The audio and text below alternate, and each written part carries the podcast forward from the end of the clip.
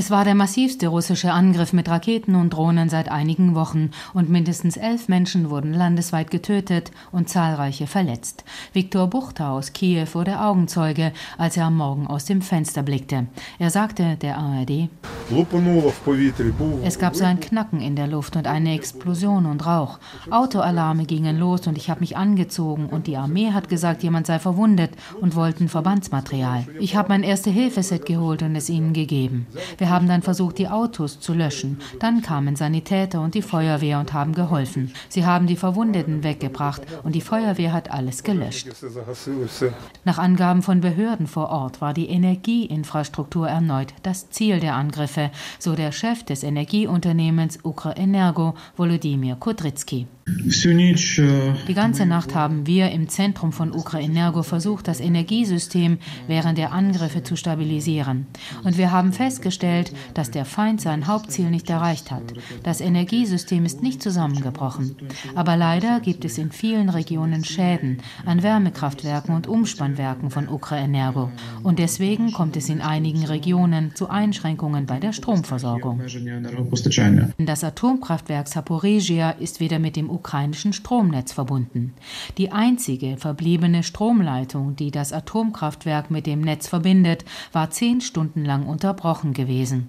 Nach Angaben des ukrainischen Betreibers Energoatom wurde Europas größte Atomanlage in dieser Zeit von 18 Dieselgeneratoren notversorgt. Denn die Kühlung der sechs Reaktoren ist elementar. Energoatom-Chef Petro Kotin sagte der ARD, die Situation wird nicht besser, sondern immer schlechter. Schlechtere Anlagenausrüstung, schlechtere Situation für das Personal, eine schlechtere Atom- und Strahlensicherheit, ganz zu schweigen von der physischen Sicherheit der Menschen, die im Atomkraftwerk Saporizhia von Anfang an verletzt wurde. Das Atomkraftwerk im Südosten des Landes ist seit Anfang März vergangenen Jahres russisch besetzt. Ein Team der Internationalen Atomenergiebehörde wird von den Besatzern vor Ort zwar geduldet, doch die IAEA, die Ukraine, die UNO und viele weitere Länder fordern vehement den Abzug des russischen Militärs und eine Sicherheitszone.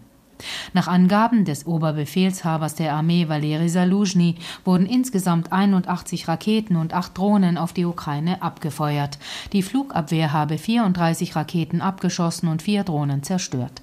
Das sei kein schlechtes Ergebnis, da es sehr massive Angriffe mit unterschiedlichen Raketen gewesen seien, sagte der Sprecher der ukrainischen Armee Juri Ignat der ARD. Er betonte, zum ersten Mal seit der russischen Großinvasion im Februar 2022 seien so viele Kindschallraketen auf einmal verwendet worden wie bisher nie. Russland hat sechs dieser Hyperschallraketen eingesetzt. Sie können von der ukrainischen Flugabwehr mit den Waffen, die sie zur Verfügung haben, nicht abgeschossen werden. Eine der Kindschallraketen beschädigte ein Wärmekraftwerk in Kiew. Wo die anderen eingeschlagen sind, wurde bisher nicht offiziell bekannt gegeben. Viktor Buchta macht sich unterdessen folgende Gedanken. Der Einschlag war am Morgen, als die Menschen noch nicht auf dem Weg zur Arbeit waren. Später gehen viele Leute durch unseren Hof zur U-Bahn. Wenn der Einschlag gegen acht gewesen wäre, wäre es viel schlimmer gekommen.